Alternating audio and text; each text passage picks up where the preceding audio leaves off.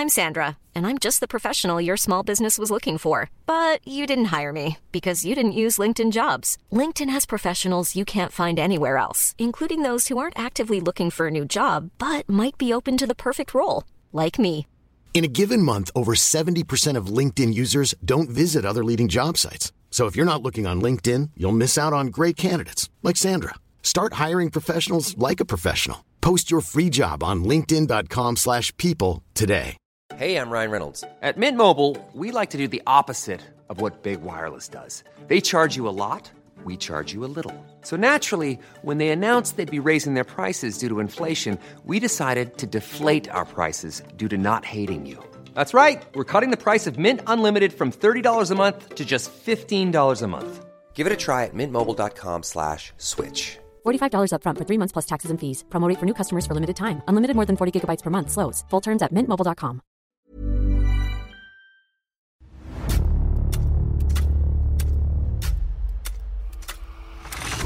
La nota roja en la prensa.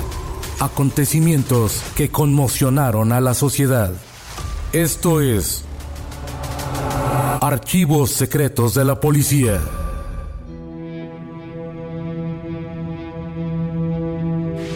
Los celos llevaron a que un sujeto acabara con la vida de un familiar de su esposa frente a uno de sus hijos.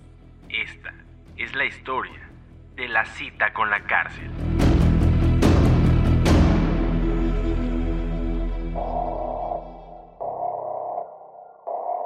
Todo era calma aquella calurosa tarde de mayo en las calles de la colonia Roma, cuando de pronto un hombre joven, vestido de verde, con sombrero de fieltro claro y lentes con arillo de carey, llegó hasta la calle privada de Medellín. Golpeó la puerta del departamento B, donde apareció en una ventana contigua el rostro de un niño. ¿Qué desea usted, señor? Hablar con tu papá. Del interior de aquella vivienda apareció Luis Cruces Hernández, de unos 38 años de edad, en quien se adivinaba el disgusto por la presencia del recién llegado. Luis Cruces, en esos momentos, se disponía a tomar sus alimentos. Su esposa, la señora Amalia Morales, permanecía en la cocina sirviendo la comida. Breve fue el diálogo que se cruzó entre aquellos hombres. Salga. Entre. Este hombre adelantó algunos pasos y tras algunas cuantas palabras, se vio que el recién llegado apuntó con una pistola Colt tirando del gatillo. Al escucharse la primera detonación, Luis dio media vuelta y corrió y entró al departamento. Mijito, ayuda. Ya me hirieron. Aún no se había podido precisar si el agresor había hecho otros tres disparos y en qué momento. Luis quedó tendido sobre el entarimado, muy cerca de la ventana, desde donde el niño Humberto había presenciado la trágica escena en la que se había asesinado a su padre aquel 19 de mayo de 1938. El agresor rápidamente dio media vuelta, avanzó por la calle Medellín y desapareció ante la expectación del vecindario que se asomaba por las ventanas. Sobre el piso permanecía el cadáver de Luis Cruces y cerca de ese cuerpo una mujer alta, Amalia Morales de Cruces, con las ropas llenas de sangre. A unos cuantos pasos permanecía impávido el pequeñín Humberto. La primera impresión que recibió el personal policíaco judicial fue que aquella señora, de aspecto distinguido, había dado muerte a su esposo. Al lanzarle las primeras preguntas, las lágrimas no la dejaban responder, y cuando se le pidió que dijera quién había sido el asesino, respondió con un no sé, que hizo sospechosa su conducta.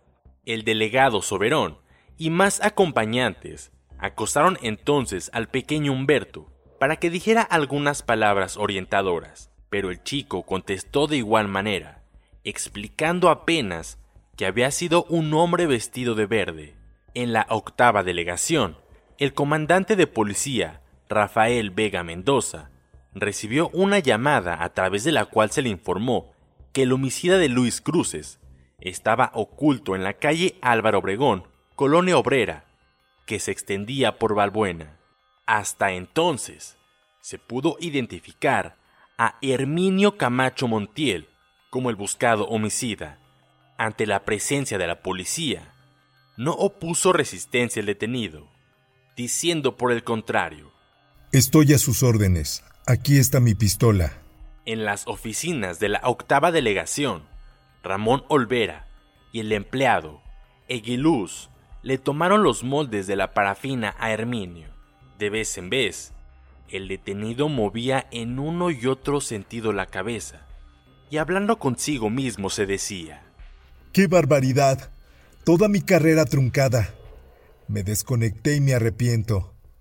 Herminio Camacho era un hombre delgado, de baja estatura, y daba la impresión de que se trataba de un neurótico. Cuando los reporteros trataron de cambiar con él algunas palabras en el separo donde se le encerró, a través de los barrotes de la puerta se le vio llorar, aparentemente arrepentido.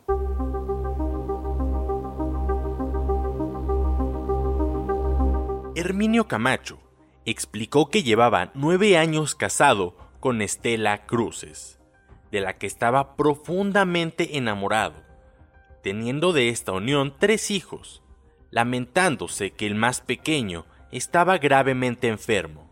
Radicado en esta capital, vio con disgusto que Estela merecía las preferencias de Luis Cruces, tío de la chica.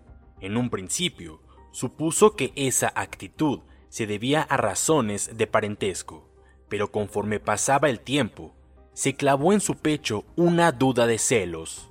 Herminio volvió a darse cuenta de que Luis cortejaba insistentemente a Estela, sin importar el parentesco entre estos dos, y una ocasión en que Luis permaneció más de la cuenta en la casa, a pretexto de una visita, le llamó a cuentas, diciéndole que de no prescindir de esa extraña conducta surgiría un serio disgusto. Aseguró, en la plática con el reportero del Diario de las Mayorías, que al enfrentarse con Luis, volvió a llamarle la atención, suplicándole que dejara en paz a Estela, pero por toda respuesta, el tío hizo ademán de sacar una pistola de la bolsa trasera del pantalón. Y entonces él llevó la diestra al arma que llevaba y disparó. Con lágrimas en los ojos y el semblante descompuesto, Herminio repetía. No sé cómo pudo ser todo esto. Yo no sé si tengo disculpa o no, pero estoy apenado con mi esposa, con mis hijos y conmigo mismo.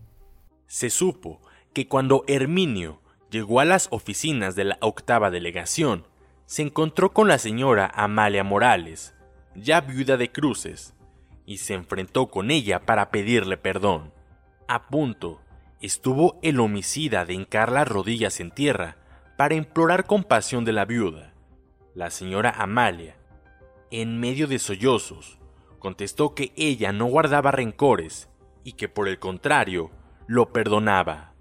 En cuanto al cadáver de Luis, este fue enviado al hospital, haciéndose constar que presentaba cuatro lesiones, tres en la caja del cuerpo y una que le atravesó el brazo derecho.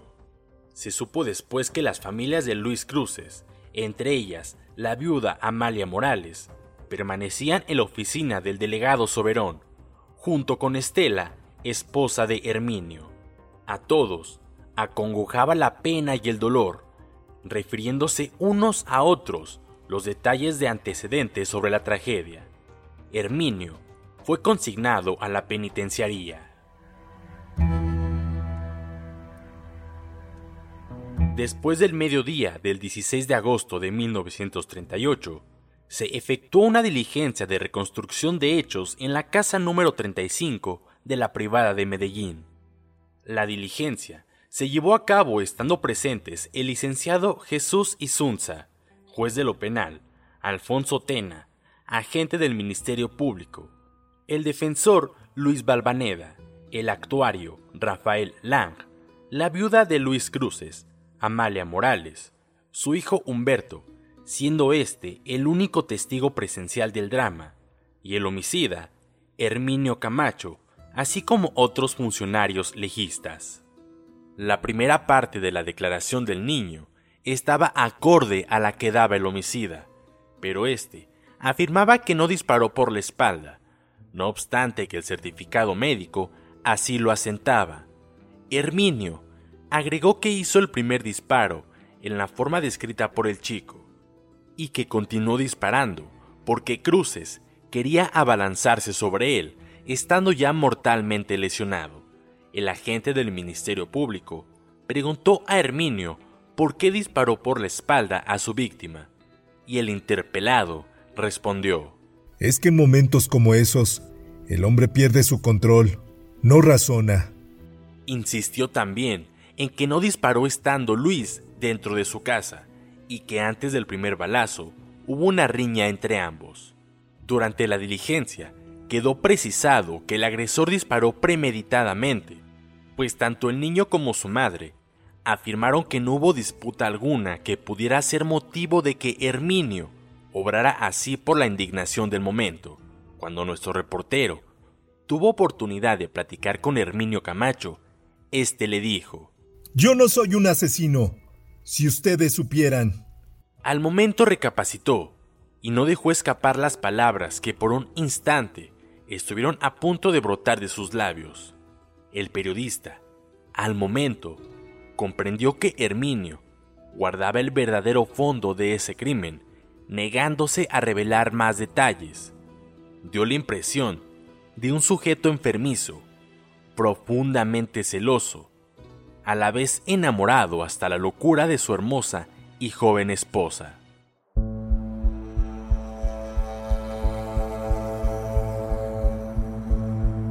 Humberto, el hijo de la víctima, precisó que no hubo palabras entre los dos protagonistas de la tragedia, que Herminio se agazapó tras la escalera para cazar a su papá, y todavía más, cuando el moribundo buscaba refugio, el homicida cruelmente llegó hasta Luis y lo remató. Ya no se supo cuánto tiempo pasó Herminio en Lecumberri, epilogándose así, fatídicamente, esta historia de amores imposibles en una misma familia, una de tantas, en 1938.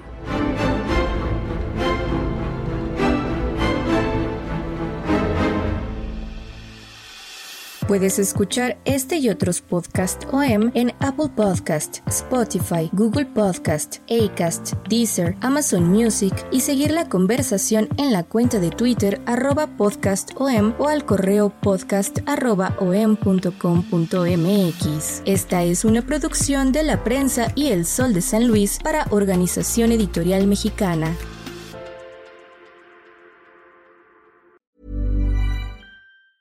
Hi, I'm Daniel, founder of Pretty Litter. Did you know cats tend to hide symptoms of sickness and pain? I learned this the hard way after losing my cat, Gingy. So I created Pretty Litter, a health monitoring litter that helps detect early signs of illness by changing colors, saving you money and potentially your cat's life. Pretty Litter is veterinarian developed, and it's the easiest way to keep tabs on your fur baby's health right at home. Go to prettylitter.com and use code ACAST for 20% off your first order and a free cat toy. Terms and conditions apply. See site for details. Hey, it's Paige DeSorbo from Giggly Squad. High quality fashion without the price tag? Say hello to Quince.